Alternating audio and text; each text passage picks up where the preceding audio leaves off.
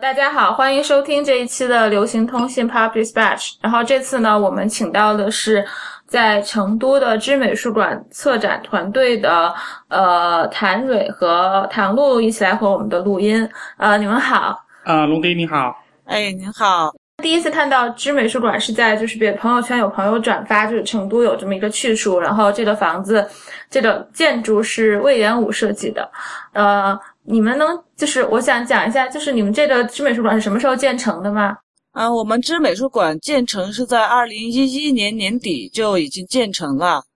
然后嗯，在二零一一三年才那个就是呃那个什么七月份才正式开馆。二零一四年。二零一四年的七月二十号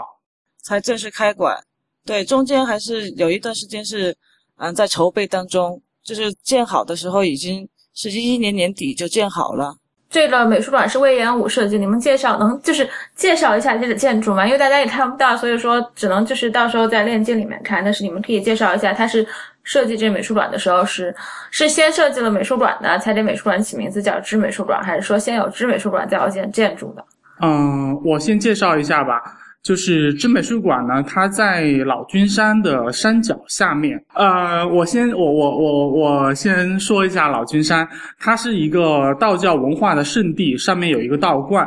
老君山道观。嗯，已经有一两千年的历史了。这个具体的历史我没有去细细的查啊，但是在当地的这个人心目当中的这个位置非常高。然后每年的这个。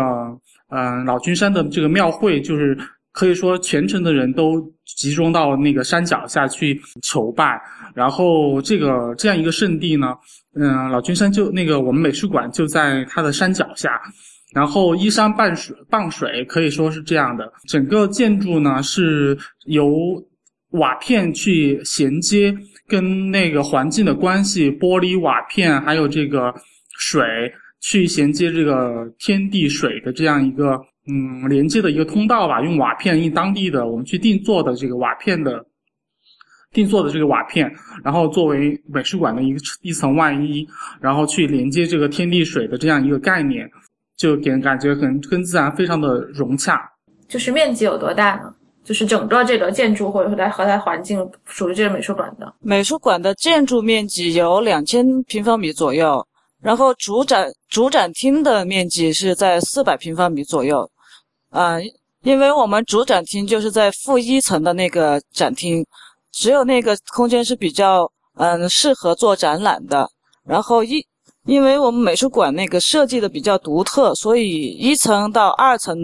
到负一层这三层的空间是有一个巨大的天井，镂空的天井。其实也可以做，就是说它可能受光线的影响会比较强烈一点，就是因为它的外层是玻璃和这个没有没有过多的遮挡，因为它这外面是瓦片，然后那个里面是玻璃，然后阳光可以直透进来，然后对一些特殊的特殊的展品的话，它可能会稍微有一点影响，但是也可以用。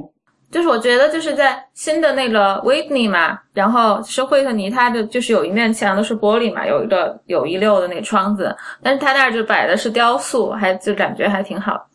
对对对，在那种地方就可以摆雕塑。对美术馆，我们其实也可以，也可以做，只是现在还没有尝试这样的展示的方式。但是今后的话，我们可能会也会把这个二楼和这个一层的这个过道啊，就是这个展展墙，我们都是做好了的，然后会把它利用起来。那这个离成都有多多远呢？就是要去的话，嗯，半个小时车程，然后大概三三十多公里。哦，那还那还挺好，挺快就到了呀。对，就从从市区的话，对。那现在就是交通工具是什么呢？交通工具就是就是汽车。就不是，就是说有公车，就公交车或者是大巴这样有公车到到那个新津，因为我们在这个那个地方叫它的一个大的一个城区叫新津的一个片区，然后成都的一个新津片片区，然后到新津，然后再坐公交到我们美术馆，就到美术馆的那个有一个站叫老码头，就可以到我们美术馆。哦。为什么要叫知美术馆？知识的知，我先跟听众说一下。对对对，嗯，然后这个知呢是出自于庄子的那个《应帝王篇》，嗯，它里面是知是同智，是智慧的意思。其实也是出自于，因为它我们在那个道教文化的圣地嘛，然后它的这个名字的起源，我们的那个高层，然后也可能就是也要强调一下这个智慧的意思。我们是一个不是一个大型的美术馆，我们的平我们的所有的面积呢，只有。只有展厅的面积，就是能实际用的大概四五百平米。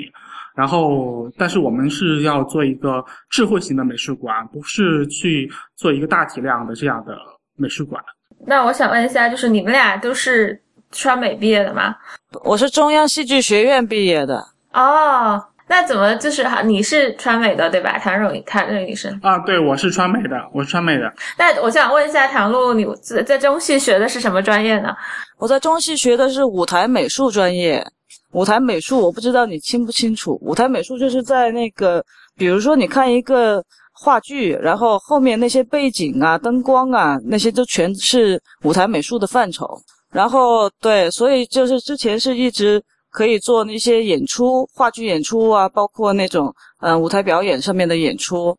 但是嗯，我自己家庭背景呢，因为就是那个家里就家里爸爸那一辈全是川美的嘛，然后跟这个艺术就是有不解之缘了，就是怎么都不想离开艺术圈的感觉。所以做了一段时间舞美，还是回到了这个嗯做展览、做美术、做艺术这个这个范畴。然后发现，就是因为学过舞台美术，所以在做展览的时候，就是在布展呐或者调光啊，各种方面其实用得上舞台美术的一些知识，所以也更有利于做展览的一些技巧和或者是说运运用，其实也是挺有关系的，挺有关联的。那你们怎就是怎么到知美术馆来工作的呢？就是听到是有招聘或者是怎么样？我是通过网上那个网上浏览到的招聘信息，对，在微博上面看见的。因为之啊之前就是嗯，周围我爸爸就已经早就去过知美术馆了，因为之前说过嘛，知美术馆二零一一年就已经修好了嘛。然后我爸爸和那个他朋友曾经就是因为去拜访这个，就是很崇拜魏延武，所以自己已经开车去看过知美术馆，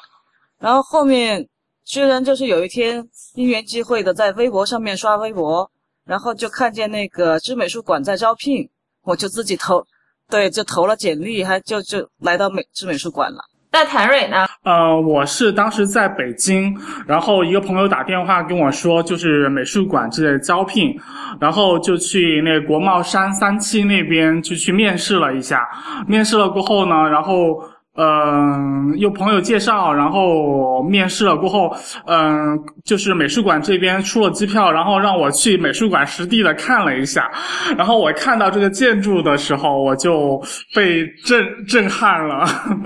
啊，被震撼，被被那个环境那个那个 feel 给可以说是给迷住了，真的是这样啊。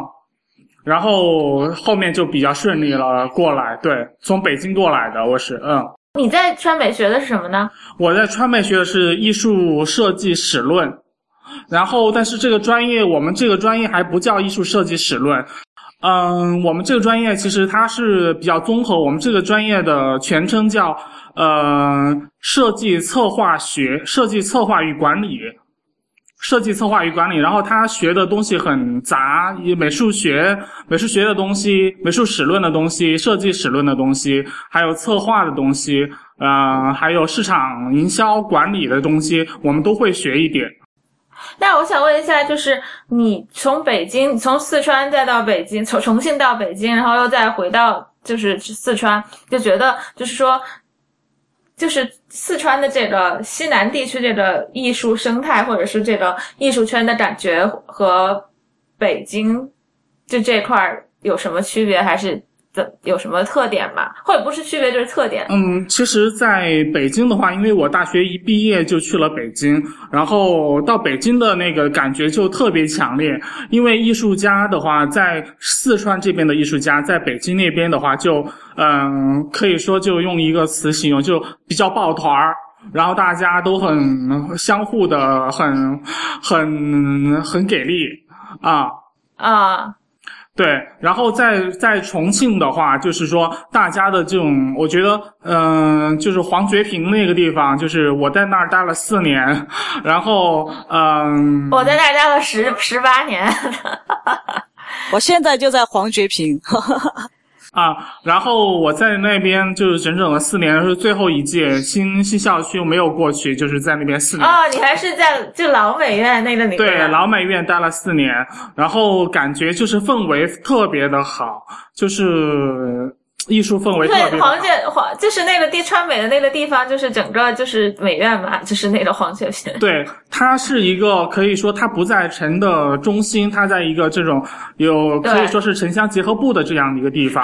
嗯，然后然后它跟生活艺术跟生活你发现特别的密切，你比如说我们那个茶馆嘛，对茶馆啊、串串啊，还有那个什么 蹄花汤呃、蹄花汤啊，呃，还有晚上的那个烧烤啊，我因为都基本上住在校外，然后嗯，对，学生川美的学生都不喜欢住学校嘛。对，学校的那个宿舍也不够，当时比较小，然后我们就是经常去串门啊，去这个学生家里聊聊天啊，就是聊一些艺术方面的东西，然后看一下他做的作品。经常我们是晚上活动，晚上的时候呢，呃，对，晚上的时候去画画。晚上的时候去吃烧烤，画了画，画一会儿，然后就去吃烧烤，然后大家聊一聊，然后这种氛围特别好，并且跟师生的这种关系也特别的融洽。师生的关系，大家大家都是跟朋友一样，没有太多的，大家随时可以在一起吃饭啊，经常在一起吃饭，然后在一起，在一起那个，在一起就是探讨啊这方面的这些东西，就聊一聊啊。除了知美术馆，还有别的这这种的这种民营美术馆吗？在成都还有那个蓝鼎美术馆，蓝鼎美术馆有有新馆和老馆，现在已经有两个馆了。然后还有当代成都当代呃艺术呃它当代艺术美术馆，就是那个当代美术馆 MOCA 高新区政府支持新建的那个。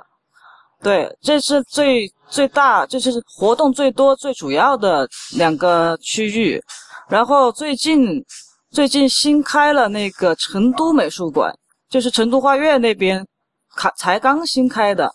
然后那个，嗯，以前有一个省美术馆，嗯，之前就是因为改造很多年都停了嘛，在修新的馆。然后最近也开了，也重新开张了，就是在六一前。所以现在就有这四个美术馆了，有有三个都有一点官方背景。然后蓝鼎美术馆呢，就是说艺术艺术家聚嗯、聚集起来的一个一个地区。呃，对，蓝鼎它不只是美术馆嘛，它也是艺术区嘛。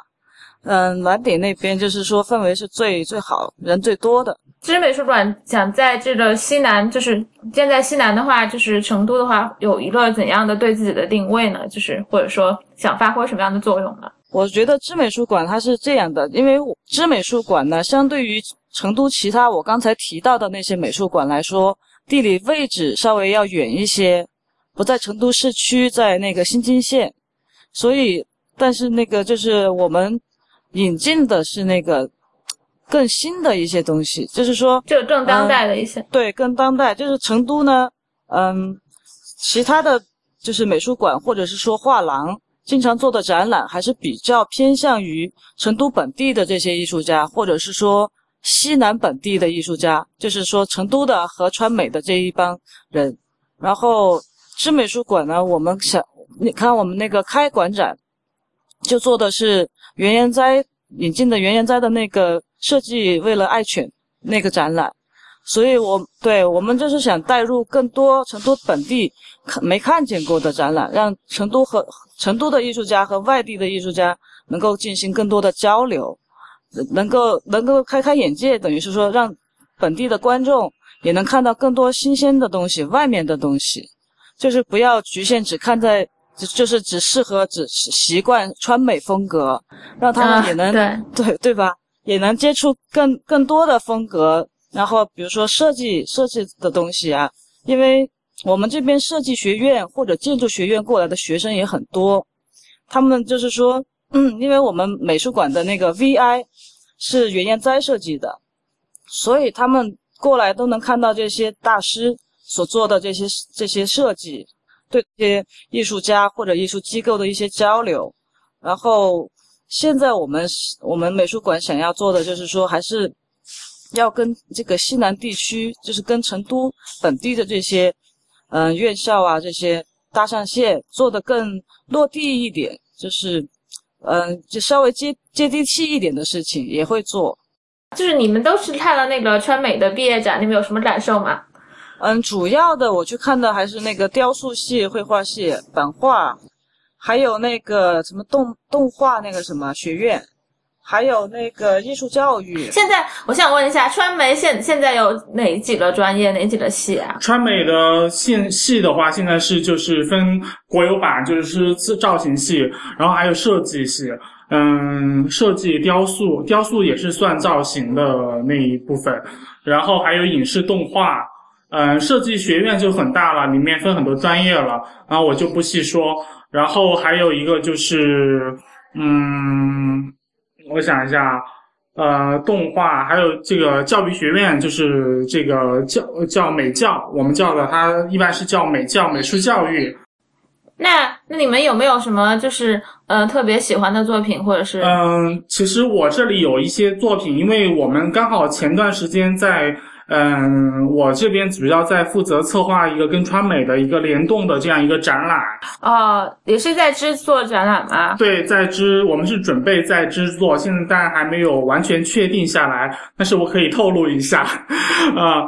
应该是在八九月份吧。然后是一个，就是有里面有三个，嗯，三到四个这个，嗯，川美的研究生，就是可以说，嗯，快要毕业的研究生，然后他们的作品，然后我选了选了几张过来，选了几几几件作品过来，然后他们作品呈现出来的状态，我觉得搬到新校区过后。嗯，我觉得思路有一点比比我们当时要打开很多了。现在的我觉得就是现在刚毕业的这些小孩儿，我觉得他们看的东西也多，现在的新媒体也很发达，他们利用的这种这种这种绘画的感觉啊，他可能对很多的语言啊，都采用了很多，他可能说的东西就是很更加的未来化，然后的东西，但是又不失掉这种很最基本的一个。功底的一些在里面表现出来他们的一个功底的，因为他刚刚刚毕业嘛，然后还是有一些功底的东西在里面，但是在形式上来说还是很有这种未来感，他们的这种预见性，我觉得是很强的，对未来的这种触碰，嗯。那那这些小，就是我想问一下，就是这些艺术家他们毕业了以后，他们都要搬，想想搬到哪儿去呢？还是就还想留在重庆，还是想去北京呢？嗯，这个问题我还没有跟他们谈过，但是有一些不，因为因为黄觉平现在有幺零二，有五零幺，嗯，有坦克仓库，都是可以供艺术家就是留下来作为他们的工作室的地方，都可以。你如果说是这个专业毕业，你你本身对绘画也非常强烈的这种兴趣的话，你完全有可能就是这个租金，国家好像也有这种扶持吧，就是对这些。呃，这些这些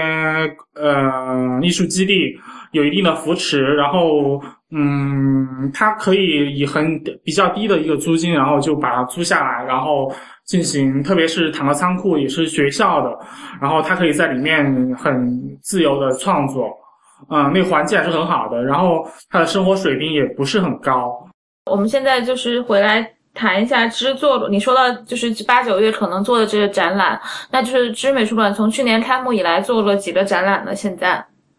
现在做了三个展览，第一个展览就是设计未来爱选展，就是袁研哉的那个设计未来爱选展。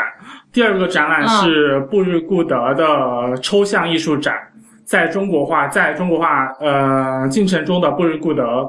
然后第三的一个展览就是脸书跟浩美术馆合作的我们一个展览，叫脸书 Facebook。嗯，浩美术馆是在哪里呢？嗯，它是在上海那边，我们跟他有一些合作啊。那就是说现在已经做了三个展览了，那那你能就是这个策展是你们自己知美术馆有的策策策展的团队是吗？我们其实，在布日古德的那个展览里面有介入，但是没有完全去主导它，因为当时我们有呃请了外面的一位呃当时的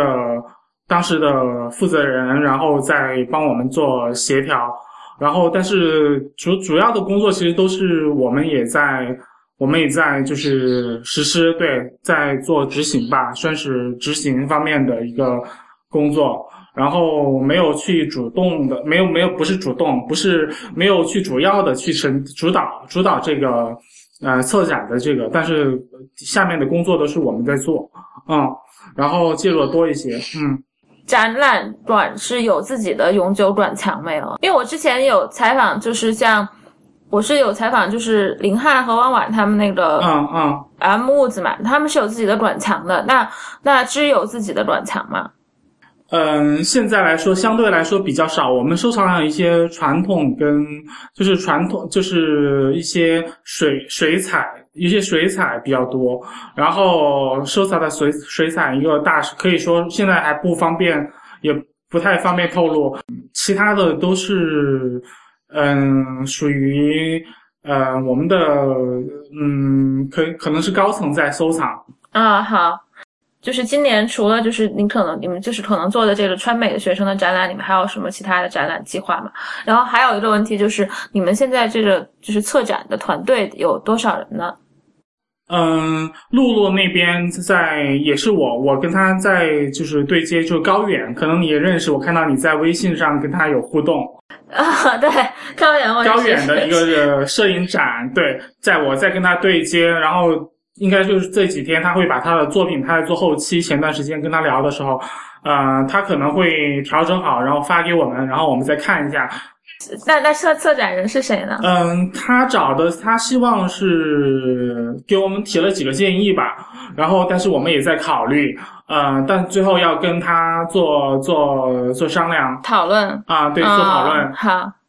那就是那他们就是高远展览之前，我们可以再聊一下，就确定了以后。嗯，好的好的，可以找他的策展人一起聊一下。嗯，好好好，现在策展团队主要就是我们两个人，然后。嗯，美术馆现在分为三个部门，一个是拓展部，拓展部基本上是呃拓展部跟策展部，还有一个行政部三个部门，然后总共的这个人数的话，大概是六到六个人左右，五个五六个人。那工作量还是很大的。还好还好，因为现在没有什么展览，只是说我们要做准备。嗯，那你们有这个像就是肯定以后就是会有公共教育这些方面的想法吗？还是？对对对，公共教育和这个媒体这边是有一个专人在负责。然后，嗯，我看到我看到你们有有就是有发什么做研讨会啊这些，还是是的吧？嗯，对，我们在脸书展的时候做了一个，然后我们基本上前面三个展览都有做研讨会。第一个展览是请的我们学术主持，请的方正宁来帮我们做这个学术主持，然后也是论坛的主持。然后，因为他跟建筑啊、跟这个跨界设计啊、跟艺术这个就是做的比较多。然后他又是一个跟建筑有关系的展览，所以找了方正宁。然后，嗯，第二个展览是做的布日顾德，请的夏可君。还有包括湖北，我想一下，是湖北美术馆的，哎，那个名字我忽然一下忘了，不好意思。然后第三个展览，我们是跟浩美术馆一起，就是研讨的一个民营美术馆的方面的一些一些话话题啊，对，嗯，还那还挺有意思的。那最后，我想我会问问每一次就是聊天的嘉宾说，你们最喜欢的是什么？现在最想的是自己能有时间学钢琴，就是以前以前学的是小提琴，然后一直想学钢琴，所以我现在最想的最想的就是能有时间自己去学钢琴，因为现在自己在家里弹那个尤克里里，这这是就是能有能有时间练琴吧。其实我我非常喜欢音乐，小时候也是学过音乐的，所以我最喜欢的是音乐，然后想有时间练琴。其实我是比较，嗯，我最近在考虑的一个问题是，嗯，我最近对科技方面的东西很感兴趣，就是，嗯，因为比如说我最近想撤的一个展览，就是跟川美的这个展览的主题，我们研讨的是，呃，物质世界跟。对物质世界与这个物质世界与精神意识的关系，我想谈到这个话题。嗯，所以呢，我对宗教和这种跨领域的这种东西很感兴趣。就是，嗯，比如说科科技跟这个宗教的一些，我觉得是有联系的。比如说，包括了音乐，我也很喜欢。然后他们之间有一种一种链条，我想把它梳理清楚，想自己做研究。想把它写写一本书写出来，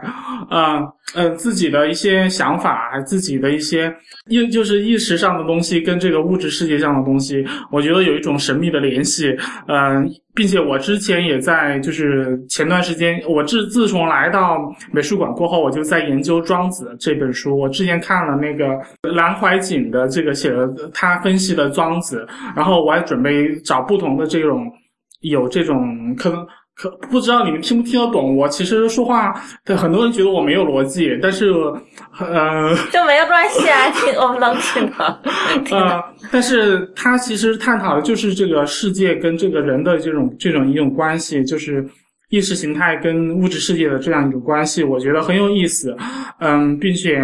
我们的这种我的求知欲好像比较强一点，就是。一些东西想把它研究到底，然后嗯，但是这个也是可以算是一个一个方向吧。我想就是嗯，就是这些就是余生，余生就嗯去，不管是看书啊，还是去嗯做访问啊，或者是去跟跟不同的人交流啊，我都。对这个话题特别感兴趣，然后我想最后写一本书出来，然后把这个这个这个东西，把自己的观点，然后写的比较明白一点。嗯嗯，好，行，那那今天就录到这里。然后高原，你们的就是他的展览，要是就是确定了日程的话，然后我们就可以再录一期。嗯，好的，好的，好的。